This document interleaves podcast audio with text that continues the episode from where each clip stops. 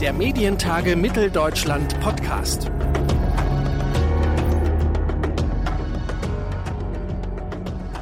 Herzlich willkommen zu einer neuen Ausgabe unseres Medientage Mitteldeutschland Podcast. Heute sind Internet-Logins unser Thema beziehungsweise die Frage nach Single Sign-On-Lösungen. Denn das Thema nach der Verwendung unserer persönlichen Daten stellt sich bei der Vielzahl unserer Logins immer öfter. Mein heutiger Gesprächsgast ist der CTO und kommissarische Vorstandsvorsitzende der NetID Foundation, Achim Schlosser.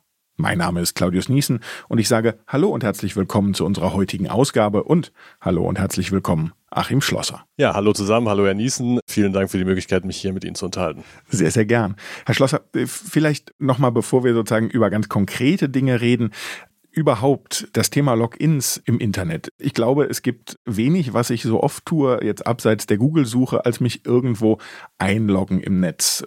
Das ist ein zentraler Vorgang für jede und jeden, wenn, wenn man so will.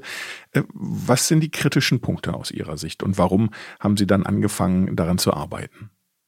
Naja, ist natürlich ein, äh, sag mal, ein Thema mit sehr vielen Facetten. Einerseits äh, haben sie natürlich einfach den Fakt, dass man sehr häufig, sag mal, einfach auch zum Konsumierung von Diensten einfach sich anmeldet, aus Convenience-Gründen, weil man Einstellungen hat, einen Account eröffnet äh, und so weiter und so fort. Ähm, also es gibt ja viele, viele Anwendungsfälle. Und also ich habe ja äh, mit dem Thema mich angefangen zu beschäftigen, dann wirklich 2018, äh, als ich dann auch mich entschieden hatte, bei der NetID dazu zu stoßen. Und da war natürlich eine zentrale Antriebsfeder, dass man sieht, dass das Thema Login, äh, wie Sie es selber auch beschreiben, bei der Interaktion mit Kunden, ähm, also, also wenn man, sich jetzt aus seiner Privatperspektive das betrachtet, immer wichtiger wird oder das schon absehbar, dass es immer wichtiger wird. Und die Frage dann war, naja, wie können wir denn eigentlich schaffen, so ein zentrales Thema, so eine zentrale Funktion an der Stelle nicht komplett äh, den äh, amerikanischen Plattformen zu überlassen. Und das ist ja so ein bisschen der Hintergrund auch, warum es die NetID gibt an der Stelle, weil sie natürlich das Problem haben im Bereich Login. Sie beschreiben es selber. Äh, sie haben äh, auf, weiß ich nicht, 50, 60, 70 Seiten, wo sie sich anmelden aus verschiedenen Gründen. Da wollen sie natürlich äh, rein aus Sicherheits- und Convenience-Aspekten dann nicht immer jedes Mal wieder neue Passwörter, Second-Factor-Verfahren etc. pp. Äh, verwalten. Und das ist ja sozusagen auch der Hintergrund äh, zu dem, was man Single Sign-On oder auch föderierten Login dann nennt. Sie benutzen den gleichen Account um sich sozusagen auf verschiedenen Webseiten, in verschiedenen Apps und so weiter anzumelden, um dann sowohl das Sicherheitsthema zu verbessern, als auch die, ja, die Convenience als Nutzer zu verbessern. Mhm. Jetzt ist ja ein großer Vorteil von Facebook, Google und Co. die globale Nutzung der Plattform und damit auch der Logins. Wenn ich jetzt an manche andere europäische Lösung oder deutsche Lösung denke, äh, gerade vielleicht auch zuletzt im Bezahlbereich, das ist ja nicht immer gut gegangen. Gleichzeitig habe ich das Gefühl, von NetID haben deutlich mehr Leute gehört als eben von den eben erwähnten Alternativen oder nicht erwähnten Alternativen, die dann wieder eingestellt wurden rund ums Apple Pay oder Google Pay Banking wie möchte, wie kann die NetID von einer deutschen zu einer europäischen Lösung werden und wie glauben Sie, können Sie sozusagen sich gegen diese globale oder US-amerikanische Dominanz zur Wehr setzen? Ja, es ist natürlich, wie Sie schon sagen, sowas zu etablieren, ist kein leichtes Thema, was mal so über Nacht äh, passiert an der Stelle. Wir sind ja jetzt auch schon eine Weile dran. Und der Punkt ist ja so ein bisschen, dass einer der Kernpunkte ist tatsächlich, dass man sagt, man gestaltet das und deshalb ist ja die European Net ID Foundation auch eine Stiftung. Man gestaltet das sozusagen als offenes Mittel für den europäischen digitalen Markt, als Alternative zu den äh, Plattformangeboten. Das heißt, äh, über dieses Stiftungskonstrukt wird halt sichergestellt, dass das System als solches sich neutral verhält, jedem äh, unter den gleichen Bedingungen angeboten wird an der Stelle technologieneutral oder auf allen Plattformen funktioniert und so weiter und so fort. Macht es aber natürlich an der Stelle auch ein Stück komplizierter, weil sie natürlich jetzt nicht irgendwie ein Geschäftsmodell oder irgendwas dahinter stehen haben, äh, wo sie sagen, ich versuche etwas zu etablieren, mit dem ich Geld verdienen kann. Das heißt, es ist so ein bisschen zweiteilig. Man kann natürlich gewisse Dinge sozusagen über das Produkt und auch über die Wahrnehmung beim Endnutzer selber oder auch äh, sozusagen über die Stiftung oder Zentralsteuer. Ne? Das heißt, Sie haben es ja vielleicht auch mitbekommen, dass wir ja jetzt vor knapp einem Jahr dann auch entsprechend Kampagnen gefahren haben. Äh, wir versuchen natürlich mit allen Beteiligten diese Marke auch immer breiter bekannt zu machen. Und es ist natürlich dann auch ein gemeinsamer, äh, wie soll man das sagen, ein gemeinsames Unterfangen, dass natürlich die Dienste, Webseiten, die sagen, wir stehen zu dieser Kern Idee, ein unabhängiges oder alternatives Mittel zu schaffen, dann auch letztendlich das selber äh, sozusagen ihren Nutzern nahe bringen. Ne? Das heißt, das ist nichts, was man äh, rein zentral aus einer reinen Produktperspektive dem Nutzer sozusagen aufbürden kann äh, oder nahebringen kann, sondern es ist natürlich da immer auch das Thema, dass die Partner, die es verwenden, auch selber auf ihre Nutzer damit zugehen und als sozusagen präferiertes Mittel für den Kundenangang an der Stelle dann verwenden. Und genau, an der Stelle, glaube ich, haben wir jetzt gute Fortschritte in, in Deutschland gemacht. Ähm, die Themen, mit denen wir uns beschäftigen, sind aber natürlich generell natürlich auf europäische Rechtsrahmen äh, und auf Europa ausgerichtet an der Stelle. Das heißt, da ist dann im Wesentlichen das Thema, äh, findet man dann auch die starken Partner in anderen Ländern, die so, so ein System mittragen an der Stelle. Das ist eigentlich der Hauptteil, weil rein technisch, datenschutzrechtlich sind wir ja in Europa sozusagen in einer Situation, wo das eigentlich alles gleich funktionieren kann, egal in welchem Land wir sind. Das heißt, da geht es dann im Wesentlichen darum, äh, wie so ein Marktangang aussehen kann. Wer sind dann die Partner in den anderen Ländern, die so ein System dann auch dort mit verbreiten möchten. Hm. Jetzt ist ja NetID als Login-Möglichkeit vor allen Dingen auch in Deutschland bei verschiedenen Medienhäusern schon etabliert. RTL, Pro7 Sat1, äh, United Internet, die sind mit dabei. Die sind aber auch der Stiftung sehr, sehr eng verbunden. Sozusagen, mhm. will nicht sagen, haben die Stiftung mitgegründet. Warum äh, ist das denn so wichtig oder so interessant, gerade für Medienhäuser sich da zu engagieren? Äh, ich glaube, die Hintergründe sind ein bisschen mehrdimensional. Einerseits äh, gibt es natürlich generell das Thema, dass man natürlich äh, eine gewisse Unabhängigkeit von Plattformen beibehalten möchte. Ja, und letztendlich sagt, ich habe für gewisse Geschäftsvorgänge auch Mittel, die halt eben nicht durch die Plattform bereitgestellt sind oder die ich von der Plattform sozusagen konsumieren muss.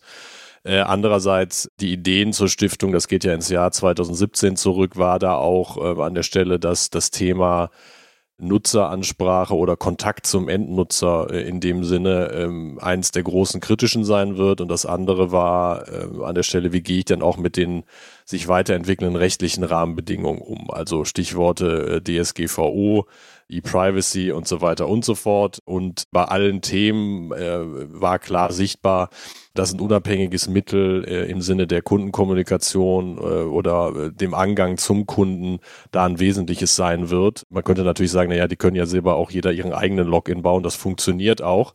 Äh, das heißt aber, dahinter steckt natürlich diese Idee, dass man gemeinsam äh, besser so ein Produkt oder eine Lösung für Endnutzer auch in den Markt bringen kann, weil es natürlich da immer auch darum geht, wie viele Nutzer man hat, wie bekannt ist so eine Marke, äh, wie häufig verwendet ein Nutzer so ein Produkt, damit das dann noch attraktiv ist in Gänze. Ne? Also in dem Sinne wurde da schon sehr früh dieser Aspekt gesehen, dass man hier gemeinsam vorgehen muss und natürlich dann unter den Bedingungen auch äh, dieser natürlich jetzt äh, dann großer Unternehmen dann auch gerade im Kontext von kartellrechtlichen Betrachtungen dann gesagt würde, man lagert sozusagen die ganze Kontrolle und letztendlich die Weiterentwicklung dieses Systems in dieses Stiftungskonstrukt aus. Hm.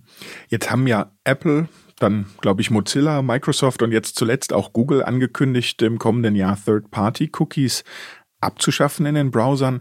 Diese cookielose Zukunft, die uns da bevorsteht. Es gab ja den ein oder anderen Aufschrei von Leuten, die mit Werbung im Netz ihr Geld verdienen an der Stelle. Inwiefern ordnet diese cookielose Zukunft die Machtverhältnisse neu und was heißt das dann auch für NetID? Ja, das ist natürlich in Summe ein hochkomplexes Thema, äh, wo viele, äh, wo viele, äh, sagen wir mal, Themen mit reinspielen äh, an der Stelle. Tatsächlich ist es ja so, dass ein wesentlicher Teil im Internet ja schon cookie-los ist, wie man so schön sagt.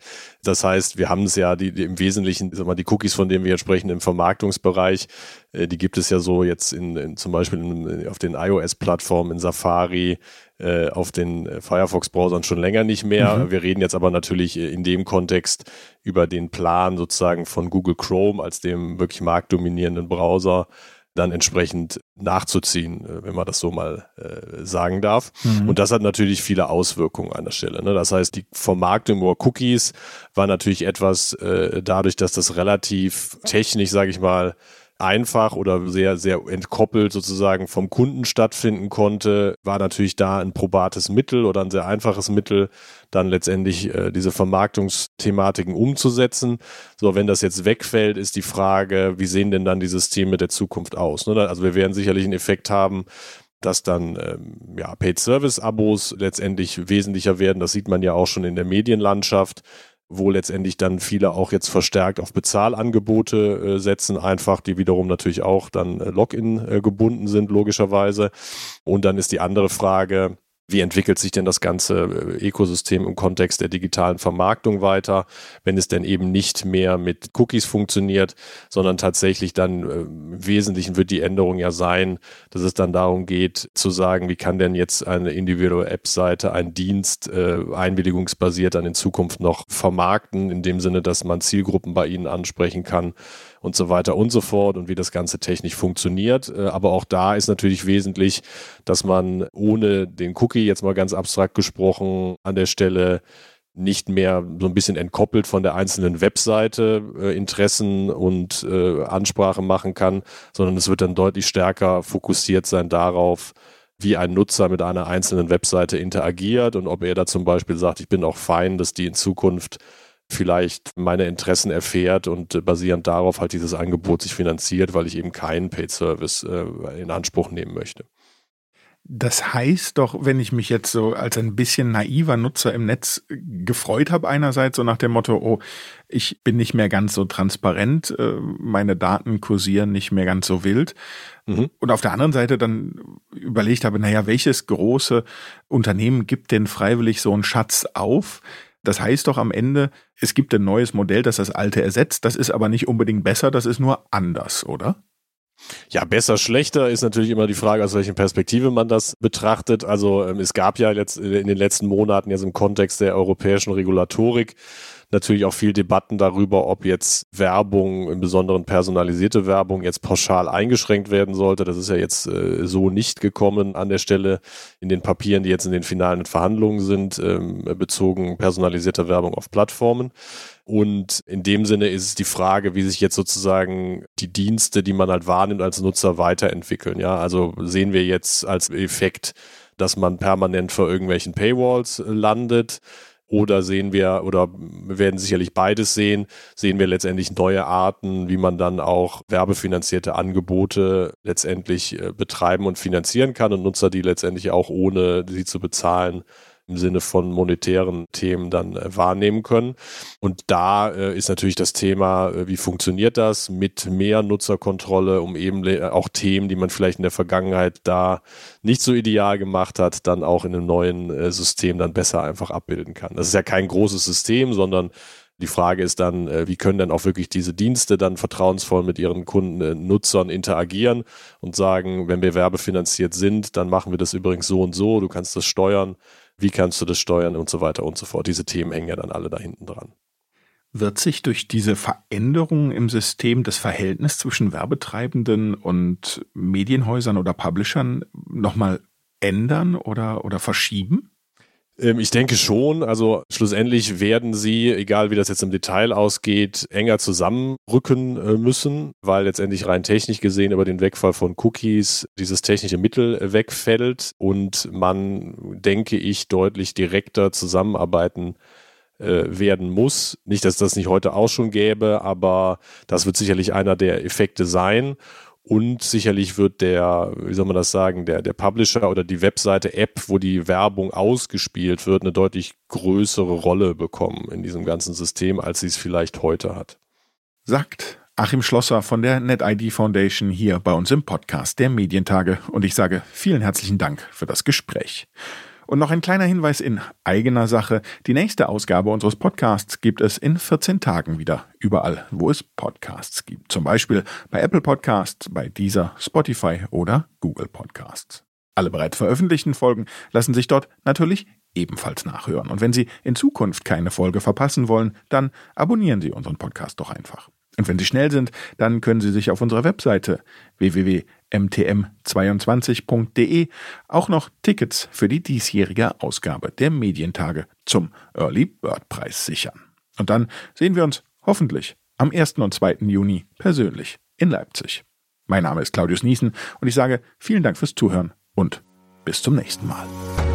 Der Medientage Mitteldeutschland Podcast.